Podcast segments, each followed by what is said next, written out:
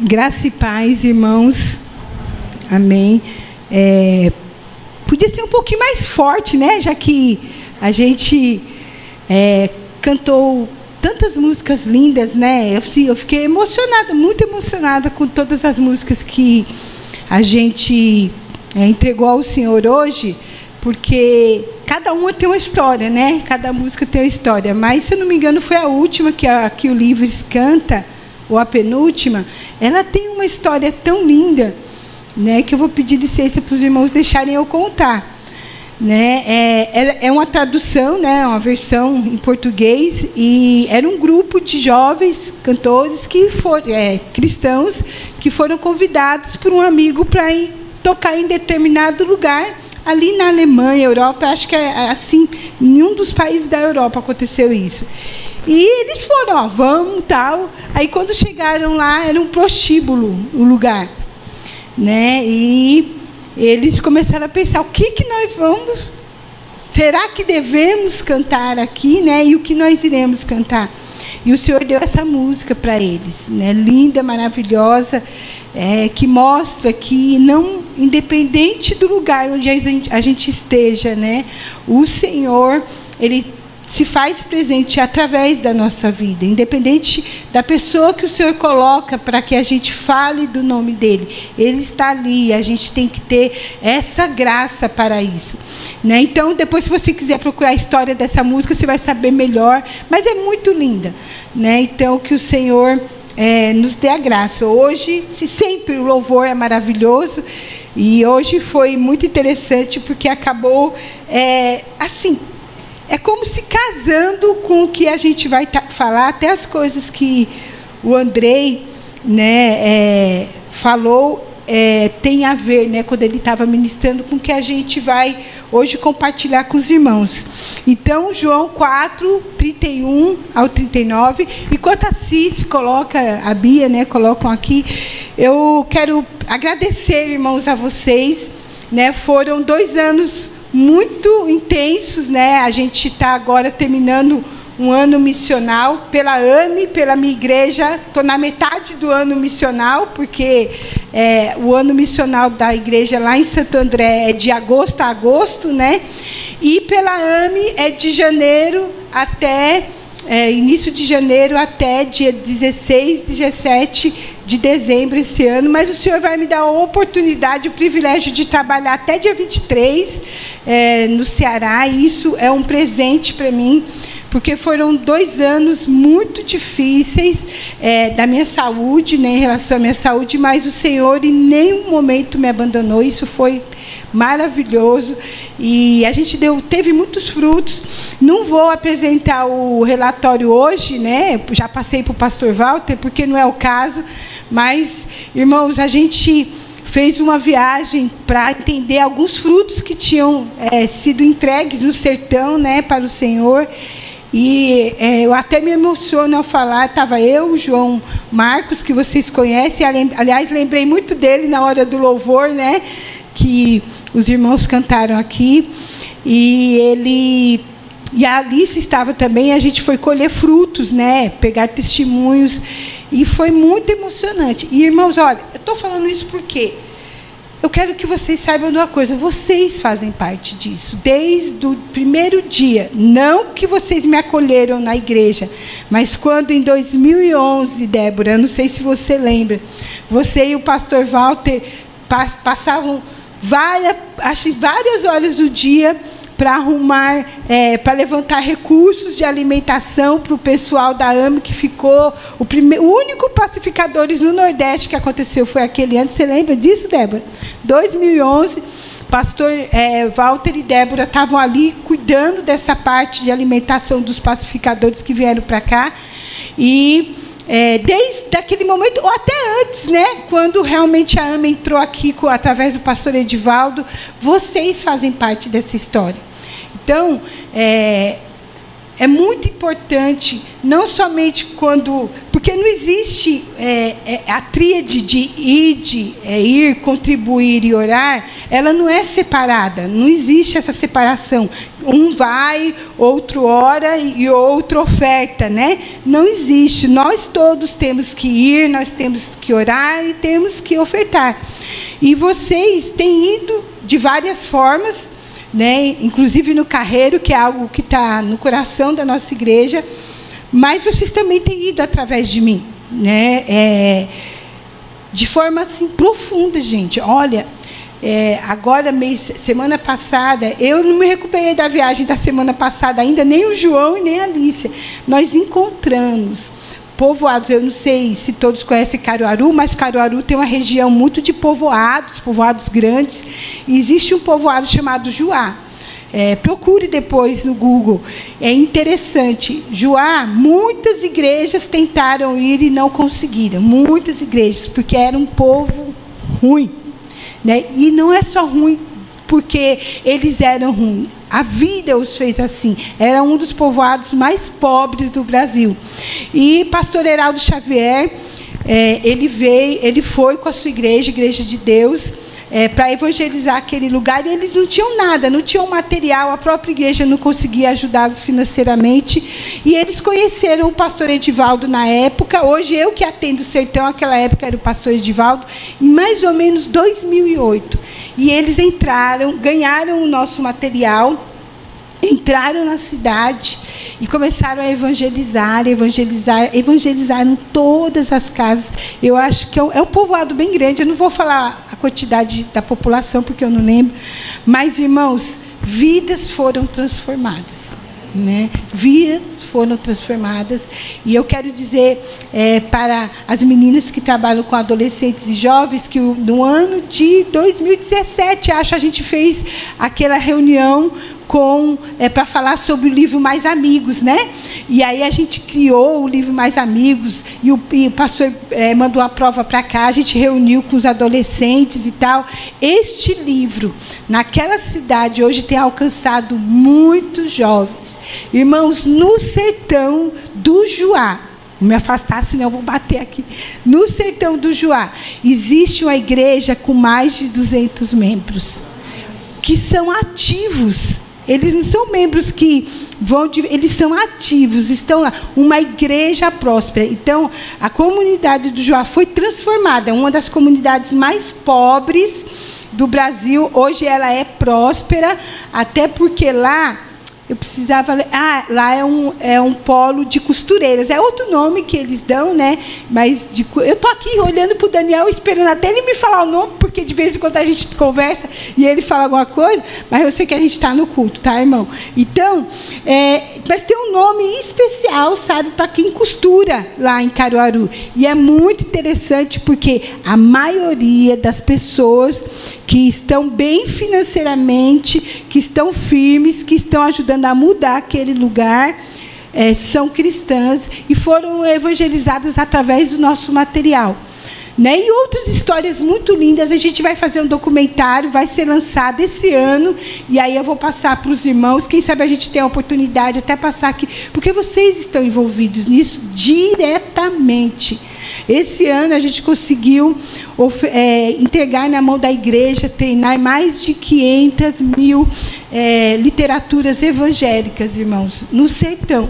Né? A AME entregou mais de 5 milhões de livros no, no Brasil todo, mas no sertão, mesmo em meio à enfermidade, o Senhor foi poderoso e vocês estão ligados, né? Então eu quero agradecer a todos que cuidaram de mim. Eu não vou citar nomes, mas eu sei que foi a igreja, foi o corpo junto, né, que cuidou de mim. Foram duas vezes Covid, menos de seis meses, né? Mas o Senhor cuidou. Né? e continue orando, porque é, eu, eu, antes eu cheguei aqui em Campina querendo viver mais 20 anos. Agora eu quero viver mais do que 20 anos, porque tem muita coisa para ser feita. E a gente vai ver isso no texto. Então, obrigado. Né? Nunca esqueçam, vocês fazem parte disso. Então, não deixem de orar por missões. Não deixem de ir, que é falar de Jesus para as pessoas aqui, e não deixem de contribuir. O irmão falou uma coisa verdadeira, irmão Everton. Né? É, a, a obra missionária ela sofre é, por falta de recursos. E o maior recurso que Deus deu para a obra missionária, sabe o que foi? Parcerias. O dinheiro é de quem? Do Senhor. Mas está na mão de quem? Da igreja, das pessoas. Então, o que, que ele quer? Que as pessoas se aproximem, se reúnam né, para investir em missões. Né? E que Deus abençoe e continue dando a graça a essa igreja de fazer isso. Estou mexendo aqui no meu celular porque tá tudo aqui. Então vamos lá. Cici já colocou. Cici, por favor, está na versão NVI, tá? É, enquanto isso, João 4, 31 a 39. Enquanto isso, os discípulos insistiam com ele, mestre, come alguma coisa. Mas ele lhes disse: Tenho algo para comer que vocês não conhecem. Então os seus discípulos disseram uns aos outros: Será que alguém lhe trouxe comida? Disse Jesus: A minha comida é fazer a vontade daquele que me enviou e concluir a sua obra. Então, um parênteses: tem uma obra a ser concluída. Isso é profundo, né? É, a obra da salvação já está fechada, né? Cristo fez, mas a continuidade dessa obra, né, ainda é, tem que ser cumprida, tá certo? E e disse Jesus: A minha comida é fazer a vontade daquele que me enviou e concluir a sua obra. Vocês não dizem, daqui a quatro meses haverá a colheita? Eu lhes digo: abram os olhos e vejam os campos, eles estão maduros para a colheita. Aquele que colhe já recebe o seu salário e colhe fruto para a vida eterna, de forma que se alegram juntos o que semeia e o que colhe. Assim é verdadeiro ditado: um semeia e outro colhe. Eu os enviei para colherem o que vocês não cultivaram. Outros realizaram o trabalho árduo, e vocês vieram a usufruir do trabalho deles. Muitos samaritanos daquela cidade creram nele por causa do seguinte testemunho dado pela mulher: Ele me disse tudo o que eu tenho feito. Que texto, né? João 4, irmãos, é um texto maravilhoso. João 4 todinho. E é interessante que muitas vezes a gente é, para muito naquela parte do local de adoração, né? Muito para que a gente que a gente deve orar em espírito e em verdade. É muito importante isso. Mas esse texto, ele é um texto tão forte para missões e tão intenso que a gente vai olhar um pouco isso. Gente, eu estou com a Bíblia aqui, mas estou lendo no celular porque eu peguei a Bíblia com a versão diferente da que eu quero trabalhar com os irmãos, tá? É, é muito comum, é comum, todos nós chegamos para Jesus, irmãos, para Cristo, desejando receber alguma coisa dele. Né? A gente quer receber uma bênção, é, nós, principalmente quando a gente está chegando né, é, na família cristã, a gente quer alguma coisa. E aí, é, a gente vem, e não é errado, não é errado isso. Não é errado a gente vir a Cristo porque nós queremos receber algo. O que é errado? Permanecer nessa posição. Porque assim que nós recebemos Cristo, nós temos que continuar em algo que, se, que a gente chama de gestação espiritual. Né? Temos que crescer. A gente não pode ficar naquela posição só de receber, dar, dar, né? Só de receber, receber, receber, receber. Não.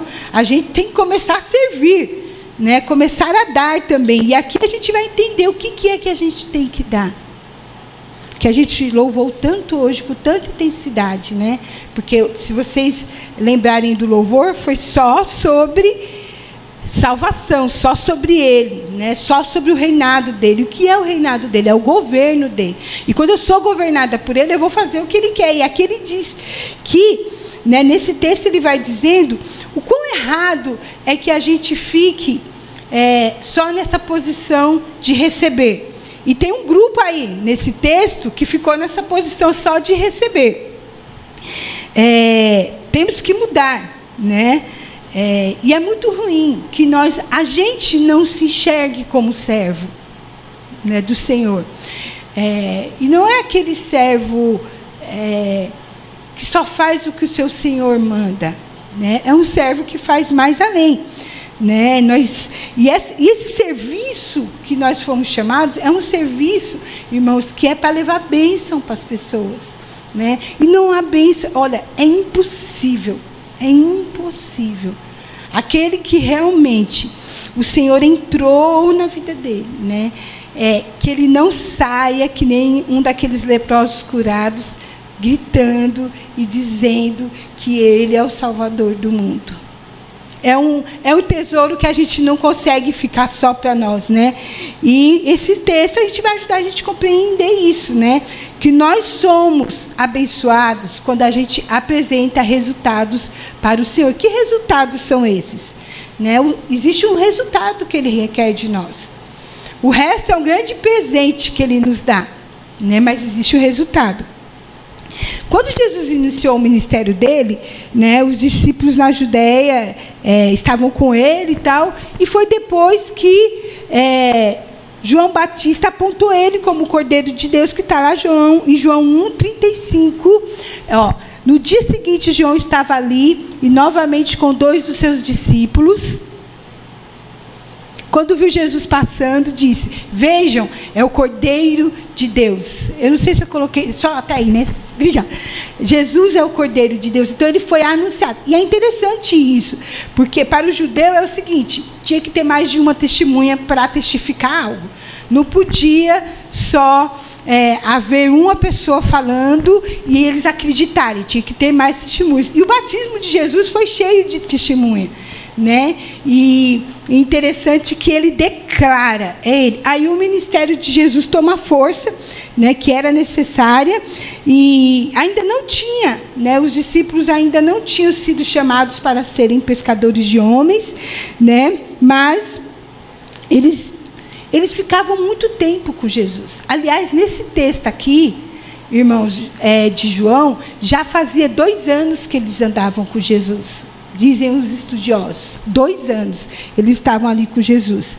E eles viajaram junto com eles para a Galiléia, um caminho totalmente diferente né, do que normalmente se faz, mas a palavra de Deus diz em João 4, no início, que era necessário que ele passasse por lá. Era necessário. Por quê? Né? Por que essa necessidade? É engraçado que os discípulos, na cabeça deles, qual era a necessidade deles entrarem em Sicar? Vocês lembram? Em João 4? De comprar comida. A necessidade era na cabeça dos discípulos de comprar comida. E Jesus não entra, Jesus fica, não entra na cidade, ele fica ali no poço. E a gente sabe que a história desse poço é muito confusa, porque para os samaritanos é o local de adoração, os judeus não aceitam isso. É uma briga de família, que não dá para entrar agora nisso, mas quando Jesus fica ali, os, acontece algo muito interessante, né? Chega uma mulher para buscar água. E é uma mulher de uma, assim, totalmente duvidosa a vida dela, né? Só que Jesus, natural, se fosse um homem natural, ele não iria saber de nada. Né? Mas assim que ela chegou ali, ele já soube quem era aquela mulher. E, como uma samaritana, ela cria em algumas seitas heréticas, né, que tem, tinha até a ver com uma, essa briga, né, que realmente eles também teriam, teriam Messias, que seria o libertador na realidade social, né, não seria um libertador espiritual, mas social, como os judeus também esperavam, só que onde, é, é, é isso era herético, né, não, não iria existir isso. E o Messias, né, é, é, já causou impacto, né, durante a conversa, no início, né, ele já falou, ó, para, porque nenhum homem com quem você vive é seu. Né? Ele já mostra claramente é, quem era ele. E, e é então, tão interessante porque foi impactante para ela isso. E o que, que ela fez? Ela correu né, para noticiar isso. O encontro entre ela e Jesus foi tão assim é, forte que ela correu para a cidade, ela não ficou ali só recebendo dele. Não, eu tenho que ir. E é interessante que no final você vai ver que Jesus não ia ficar naquela cidade. Ele ia embora. Mas o pessoal insistiu tanto que ele ficou mais dois dias ali. Então, ele não ia entrar. Ela tinha um sentido de urgência, ela sentiu urgência de ir contar para o povo da cidade isso. Porque ele não ia entrar naquela cidade. E é muito importante, como cristão, a gente ter esse sentido de urgência. Né? As pessoas estão morrendo. E é engraçado que hoje eu estava olhando é, algumas coisas no Facebook. Eu não, olho, não sou muito de olhar o Facebook, mas o Instagram, mas hoje eu fui olhar. Gente, o quanto hoje tem pessoas lamentando que fazem um ano que algumas pessoas da sua família morreram. Né, por causa da Covid. Né? Esses últimos meses aí, você tem visto muito isso. E eu fiquei pensando, meu Deus, quantos desses será que tiveram a oportunidade, a oportunidade sempre tiveram, mas entenderam quem era Jesus e aceitaram ele. Então a urgência é grande, é grande. Quando a mulher escuta Jesus, quem está chegando? Os discípulos. Aí eles. E assim, né? Eles nem se importaram, eles só fizeram uma perguntinha: o que, que será que essa mulher está fazendo aqui? Eles chegam, ela sai, e eles lá ficam conversando com ele, com Jesus, e começam a comer. E é interessante que tem tudo tem, isso tem a ver com o que o Andrei falou, né? A gente está muito ligado com as coisas materiais, com o que é, é perecível e esquecer. E eles, nesse texto, nos é mostrado que eles simplesmente estavam ligados com o que era material, o ventre. Eles queriam cuidar do ventre deles, estavam com fome. E eles são tão desatentos quanto a isso que eles começaram a insistir com Jesus: come, come, come. Aí no versículo né, é, 34, né, João 4, 34, olha o que ele fala. Disse Jesus. Quem foi que disse, irmãos? Foi Jesus que disse, não foi nenhum dos discípulos. A minha comida é fazer a vontade daquele que me enviou e concluir a sua obra. Sabe o que Jesus disse aqui? Eu sou satisfeito, eu estou cheio, eu estou completo, eu estou totalmente. É, eu não sei explicar a palavra satisfação, agora não me vem uma palavra, mas ele está completo em fazer. Ele não sente falta de nada, nem fome o que isso era considerado uma loucura para o povo judeu, mas não dá para falar sobre isso também. Mas nem fome ele sentia, porque o que satisfazia ele era fazer a vontade do Pai. É muito lindo. Né? E aí ele diz: Olha, eu vim concluir a obra. Né? Eu vim concluir a sua obra. E a gente sabe que essa grande obra é a obra de salvação. E aí o Senhor chegou e deu uma lapada nesses homens, né? Ele falou que, ó, para, vocês estão aí, talvez ficaram, porque alguns estudiosos dizem que assim, é, assim como dois anos eles andavam com Jesus até aquele momento, duas horas aquela mulher conversou com ele. Foi um, um papo longo, né, tal. E tudo que eles conversaram foi sobre a eternidade. Os discípulos estão lá na cidade e eles foram procurar o que mesmo? Comida. Então eles conversaram só sobre coisas naturais. Inclusive o povo judaico, eles gostam muito de falar sobre agricultura. Né? E tanto que eles é, foram eles que criaram kibbutz, né? vilas agrícolas que se sustentam né? ao, ao povo que está ali naquela região, né? naquela vila. E aí eles devem ter conversado sobre a colheita, falado, olha, daqui um tempo só, né, que a gente vai colher, tal, falaram sobre tudo, menos sobre o mestre. E aí o Senhor vem e diz para eles o quê, né? É, que está no versículo 38, né? Porque dá é, é, interessante. Eu sou uma pessoa que, quando eu leio, eu viajo muito na leitura. Às vezes eu entro até no negócio. Eu amo muito ler. Né? Então, aqui é, é, é muito linda essa passagem, porque quando Jesus fala que os campos estão brancos, é o mesmo momento que a multidão vem.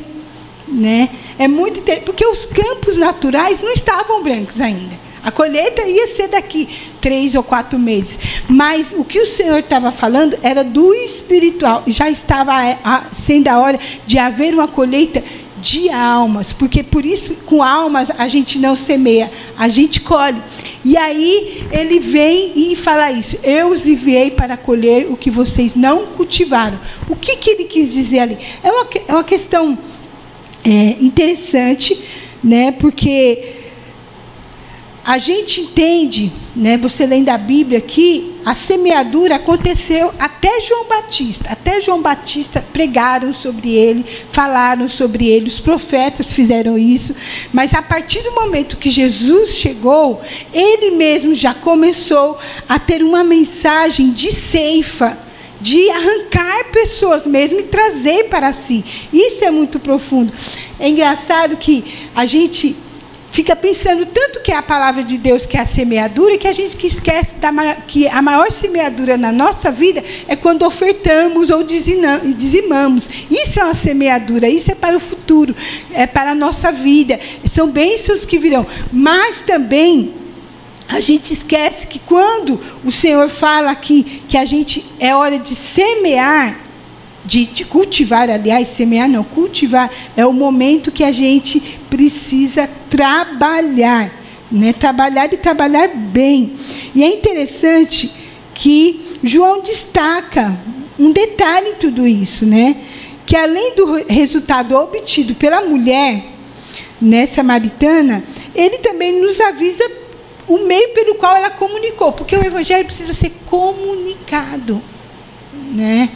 É, claro que o nosso testemunho pessoal de vida é muito importante, nós temos que ter um testemunho de vida, mas nós proclamarmos, nós falarmos, nós abrirmos a boca, né? É um mandamento muito forte do Senhor. Nós temos que falar para as pessoas. Porque tem pessoas que estão tão cegas que o nosso testemunho não. Mesmo que seja verdadeiro, ela precisa, às vezes, ouvir. Ouvir também falar, pregar o evangelho é muito importante. E aí, no versículo 39, a gente vê o sentido de urgência aí, né? Muitos samaritanos daquela cidade creram nela por causa do seguinte testemunho dado pela mulher. Então, ela abriu a boca e falou. Até porque o testemunho dela lá era bom, gente? Era bom ou não? Não. Então, já perdia nesse momento. O testemunho dela não valia nada. Mas ela pegou justamente nesse ponto aí, ó. Ele me disse tudo que tenho feito. Ah, mas o que, que é isso? Por que, que isso é tão importante? Porque Jesus não entrou na cidade. Jesus nunca tinha entrado naquela cidade. Ele não sabia nada daquela mulher. Então, o que impactou eles foi que ele era uma pessoa que não conhecia e de repente sabia tudo dela. E ainda ela fala outra coisa que não está aí. Né? E eu também não coloquei esse texto aí, viu? Vocês estão, não precisa nem procurar. Mas no final, se eu não me engano, eu acho que eu não vou achar aqui. Poxa, eu queria achar para dizer para vocês. Mas vocês leem, então, João 4 é, inteirinho, que vocês vão ver que tem um momento. Que quando ela vai chamar o pessoal da cidade, ela fala, fala assim: será que não é ele o Cristo? Ela pega na necessidade do povo. Ela não foi e falou qualquer coisa. As pessoas hoje não querem ouvir qualquer coisa. A gente tem que entender até o que a gente vai falar para que elas entendam também. Né? E ela falou exatamente o que eles precisavam ouvir. Será que não é ele o Cristo? E aí ela mexeu com a cidade. Não teve jeito. Que, ó, tem muito tempo ainda, irmão, que eu estou aqui, ó, assim. Então, é, o testemunho sobre quem é ele é importante. Né? É, o, é um recurso poderoso que nós temos. Dizer quem é ele. Né? E é engraçado, aí vou abrir um parênteses, né? É, João vem e fala assim: arrependam-se, raça de víboras. Né? Aí João mexe com a estrutura daquele povo e tal. E, e ainda, chama, ainda diz paz, né? Paz, né? Mas vocês são tudo uma raça de víbora, vão se converter, senão vai todo mundo para o inferno. E, ou Seol, né? Aí Jesus vem, irmãos, e fala, Pai seja convosco, tal. E a mensagem de Jesus já não é mais de arrependimento. É ó, claro que a pessoa precisa se arrepender. Mas o que eu quero dizer para você é que Jesus vem e diz assim: os teus pecados estão perdoados. João, arrependimento. Jesus, perdão de pecados. Isso é, isso é tão profundo. Né? Porque você chegar para uma pessoa e falar assim, ó, se arrepende, miserável. Que me arrepender, rapaz? Miserável é você que não vive a vida que eu vivo. Mas quando você chega para uma pessoa e fala assim, ó, você está nessa miséria, mas os teus pecados estão perdoados, aí você mexe com a estrutura.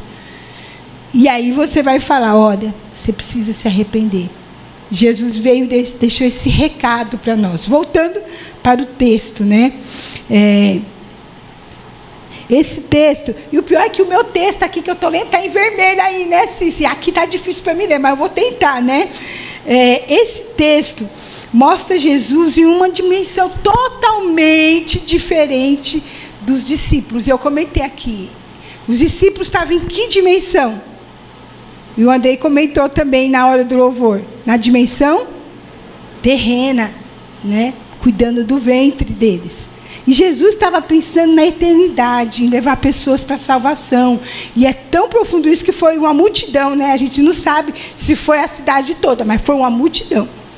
E uma dimensão diferente, né? Uma dimensão totalmente diferente daqueles que os discípulos viviam. O Senhor estava totalmente concentrado nas coisas espirituais e no reino de Deus que a gente falou sobre ele, o governo de Deus na hora do louvor, enquanto os discípulos só ligando as suas necessidades e satisfações pessoais. Fica claro, irmãos, a gente vê através de Jesus que fica claro que é que não é possível ou é impossível fazer a vontade de Deus e completar esta obra né, de evangelização sem é, a, se a gente tiver focado só nos nossos desejos naturais. Não tem como. Não tem como. Não tem como a gente estar aqui, receber a palavra, ouvir a palavra e ficar voando e ela fazer morada em nós. Estar ligado aqui. Não tem como eu fazer a vontade de Deus se eu não estou ligado nele, estou ligado no, nos meus problemas. Um breve testemunho. Nesse período que eu tive doente, e eu fiquei em casa, eu estava ficando mais doente. É engraçado isso. Estava ficando mais doente. A primeira vez Covid em março, né? E, e foi engraçado, porque foi quando eu fiz 50 anos. Eu, um, um amigo meu hoje veio para mim e falou assim, ó, nem parece que você tem 50 anos, está toda de vermelhinho, tênis vermelho, né? Camiseta vermelha, calça jeans, nem parece que você tem 50 anos. Mas eu fiz 50 anos. E eu estava tendo mil planos para é, meus 50 anos. Eu queria primeiro estar tá no sertão evangelizando e depois também queria tá numa, fazer uma festinha, né? Comer um bolinho, alguma coisa ali no sertão. Deus não permitiu nenhum dos dois. Né? Não permitiu nenhum dos dois. Estava no Ceará, terminando de sair da Covid. Né? E foi os meus, foram os meus planos. Né? Mas eu não, deixei, eu não deixei de pensar nas coisas do Senhor, mas também não deixei de pensar no meu ventre, nas minhas coisas. E é muito interessante isso quando a gente é, vê essas coisas. Mas foi engraçado, porque quando eu me posicionei falei, não, agora eu vou embora, não vou ficar mais. Não vou. Aliás, em, em, o ano passado eu já tinha tomado essa posição, tanto que durante a pandemia a gente fez uma viagem de reconhecimento de campo durante, por 37 cidades, mas é engraçado, irmãos. Né? Naquele período eu passei por 37 cidades e não peguei Covid. Fui pegar aqui, aqui eu entrei num poço. Sabe o que eu fiz? Jesus me tira desse poço. Quando eu tive a oportunidade, comecei a viajar de novo, comecei a trabalhar, comecei a ficar melhor, depois peguei Covid de novo, e não é porque eu não me cuidei, é porque realmente aonde o congresso que a gente foi sobre evangelização do sertão em Juazeiro, tinha gente com Covid, né? E aí todas as pessoas, eu, Arthur Guedes, a Alícia, o Arthur Pessoa, todos pegamos, né? Só uma pessoa que estava com a gente, que é de Salvador, que não pegou, Pegamos Covid, sobrevivemos. Nem, olha, em nenhuma das duas vezes eu parei de trabalhar. era gemendo, chorando, mas eu, Senhor, eu não vou parar, não vou, não vou. Porque eu ficava pensando, cada vez que eu parar, uma criança vai ser abusada no sertão. Cada vez que eu parar, uma criança não vai ter o livro porque irmãos, no sertão nem Bíblia eles têm. A gente ficou sabendo de um testemunho que crianças queriam ir para a igreja e tinham vergonha porque não tinham a Bíblia. E esse pastor Heraldo, ele entregou os livretos Amigos de Jesus para aquelas crianças e todo domingo elas iam ou nos cultos da semana com o livrinho debaixo assim, aqui na axilas, né, segurando tudo bonitinho, porque era a Bíblia deles. Vocês estão dentro disso. A obra que vocês têm feito aqui, ó, é muito além. Eu sempre quis é, mostrar isso para vocês. Então, é, quando eu me posicionei e parei de ficar, oh meu Deus, estou com Covid, não sei o quê, eu preciso me cuidar, eu preciso. Ó, oh, eu fui. Faz, Senhor, cuida. Eu sei que muitos não entendem e acham que ah, tem que parar, tem que ter férias. Sim, é verdade, a gente vê. Hoje eu preciso mesmo ter um período de férias. Mas como é maravilhoso você ver quando as pessoas são é, alcançadas pelo Senhor pelo nosso trabalho. Voltando ao texto, desculpa por esse momento aí de testemunho, né? Mas eu achei muito importante. O Senhor me ajudou enquanto eu estava trabalhando, né? E assim, é tão bonito porque quando aquela mulher, o que, que a mulher foi buscar no poço, no porto, no poço? Água. O que que ela deixou no poço quando ela foi embora? Quem lembra? O cântaro ela não levou o cântaro. Ela não pegou a água. Porque a, todas as necessidades dela estavam satisfeitas. Não tinha mais necessidade. Que interessante, né? A necessidade que ela tinha era outra naquele momento. E aí, ela deixa ali o, o cântaro. Ela era estranha, moral duvidosa, fez a vontade de Deus, né? É, enquanto aqueles homens tão bonzinhos, judeus, né? homens de boa índole que estavam com Jesus só pensaram em satisfazer sua fome carnal. A diferença é que ela, ela encontrou água da vida e que satisfez as necessidades dela para sempre. Essa mulher é lembrada até hoje, olha que coisa. A samaritana do poço de Sicar. Jesus retoma a ideia de que seus seguidores são como trabalhadores rurais, encarregados. Quem são os seguidores de Jesus? Quem são? Nós. É, pena que foi só o Andrei que respondeu. Eu não sei se alguém respondeu aí devagarzinho, baixinho, mas aí eu quero ouvir. Quem são os seguidores de Jesus? Nós. Nós. Então, se eu sigo alguém, eu faço aquilo que ele faz. Né? E são trabalhadores rurais encarregados da colheita de qual é o nosso trabalho? Colher pessoas que devem ser levadas ao reino de Cristo para esses trabalhadores. As bênçãos do Senhor são como salário. Ah, eu quero bênção, eu quero bênção, eu preciso de uma bênção. Preciso... Vai trabalhar. O seu Senhor quer que você trabalhe. Que, qual é o seu trabalho? Falar de Jesus. Eu estou falando das bênçãos que a gente precisa de, de cura, de não sei o quê, até mesmo financeiras. No Senhor. Faça a sua parte. Quando você fizer a sua parte, o Senhor não vai deixar de fazer a dele. E ele ainda é, Timóteo diz que ele, mesmo se nós não formos fiéis, o que, que ele faz? Ele permanece fiel. Mas ele quer que a gente trabalhe. Tá certo? E para esses trabalhadores, a bênção do Senhor é um salário que é pago como serviço. Cice, versículo 36. Aquele que colhe já recebe o seu salário e colhe fruto para a vida eterna. Além de ser abençoado nessa terra, é para a vida eterna. Eu já estou ficando meio angustiado. Que oração, meu amigo? Já passou? Então eu vou dar uma puladinha aqui e eu quero que vocês pensem uma coisa. É um novo tempo, né? A gente vive num te novo tempo, né? A semeadura já passou, como eu falei, é hora da colheita. Os profetas proclamavam salvação, nós falamos é, sobre as pessoas virem, né? Jesus já veio, olha, o seu sangue já purificou os nossos pecados, seu Espírito foi, já foi derramado, sua palavra está completa. Né? E uma igreja viva, essa igreja que nós somos, abriga o que crê, o, aqueles que creem nele. Não, não temos mais o que esperar. Irmãos, nós não temos mais o que esperar. Né? E eu, eu vejo a angústia do pastor Walter quando ele fala sobre o carreiro, né? sobre nossas ações missionárias, porque ele sabe que não tem mais o que esperar. Né? Mas só que enquanto não é ajustada as coisas do carreiro, aonde que a gente pode evangelizar? Aonde que a gente pode dar cumprimento, continuidade à obra do Senhor? Na faculdade, em casa, com o vizinho, tá certo? Com os amigos, no trabalho, em todo o lugar. Eu tenho amigos que não são cristãos e eu falo de Jesus para eles. Por que por que, que eu não teria amigos que não são cristãos? Eu preciso até ter para poder falar.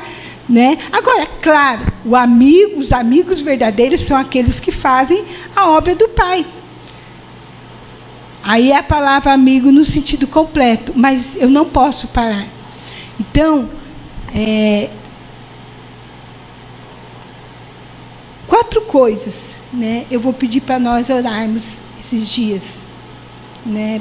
Muito importantes. Primeiro, né, que a nossa igreja, eu não estou falando igreja congregacional, mas a igreja brasileira, ela esquece essa questão da semeadura, na questão da evangelização, mas que a palavra pregada, né, é, tenha um resultado que apareça, né, que se que se que tenha fruto, né, porque o plano de Jesus para nós é frutificar. Nós frutificamos quando a gente colhemos, quando a gente chamamos pessoas, quando a gente, quando a gente consegue.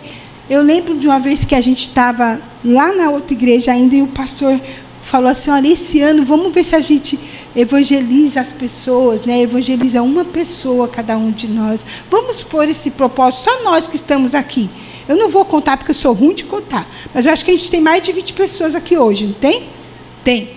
Você já pensou se cada um de nós ganhar uma pessoa para Jesus, serão 40 ano que vem? Olha que coisa, hein? Parece impossível, mas não é. Um só, Andrei. Você consegue ou não consegue? Consegue. Você vai estar casado, então tem que ser dois. Você é um e a Bia outro. Consegue. Consegue. Orarmos para que nós, né, e a nossa igreja faça a colheita de vida nos campos ao redor, aqui ó, na cidade, né, como Jesus é, determinou, e tragam frutos. Orar para que o nosso testemunho sobre a ação de Jesus produza é, em pessoas o desejo de conhecê-lo, né, que nós tenhamos ousadia e também por tantas cidades e nações que ainda não conheceram Jesus, enquanto nós estamos numa boa. Né? Estamos aqui pertinho. Né? Tem muita gente que não ouviu de Jesus ainda. Aqui na cidade. Existem lugares, aqui na cidade talvez não, que não ouviu, mas existem lugares aqui pertinho que as pessoas adoram Maria porque não conhecem o filho dela. Você conhece Jesus? Não. Nosso Senhor você não conhece? Não. Quem é que você adora? Maria. Mas como é que você adora Maria e não conhece o filho de Maria?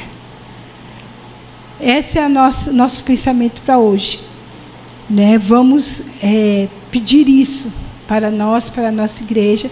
Depois, se vocês quiserem, eu peço para a colocar no, no grupo lá os quatro pontos de oração. Me perdoem, mas ainda dá tempo de fazer uma oração com meus irmãos, né? Vamos orar, né? E para que isso seja vivo em nós. Continue, porque a nossa igreja, graças ao Senhor, né, tem dificuldades como toda igreja, mas é uma igreja que ama almas. E que a gente possa, esse ano que vem, né, e ainda nesse ano, colher uma alminha. Amém? Senhor, nós estamos aqui. Senhor, o Senhor sabe o quanto eu amo essa igreja, quanto eu sou grata, Senhor, pela vida do pastor Walter, Débora, sua família a família congregacional. Pai, o Senhor sabe que arde no teu servo é, a chama de evangelização, que Ele quer evangelizar. Dá saúde ao nosso pastor para isso, Senhor. Para nos coordenar na direção que o Senhor tem mostrado para ele na evangelização para que a nossa igreja seja uma igreja que ceifa mesmo pessoas, almas para o teu reino. Que nossa igreja faça colheita na vida, Senhor, é, do, das pessoas aqui desse bairro, da, de Campina Grande, Senhor. Que, Pai, o nosso testemunho do que Jesus faz, né, produza muito fruto e traga muitas pessoas. E que, acima de tudo, Senhor, nós nos posicionemos, Senhor, sobre as pessoas que ainda não conheceram as nações, nós já oramos. Então, que o Senhor coloque isso muito mais dentro do nosso coração, para que a gente possa nos posicionar e discipular pessoas, cuidar de pessoas e principalmente primeiro trazê-las. Pai, reina em nós sobre isso, para a glória do teu nome. Amém.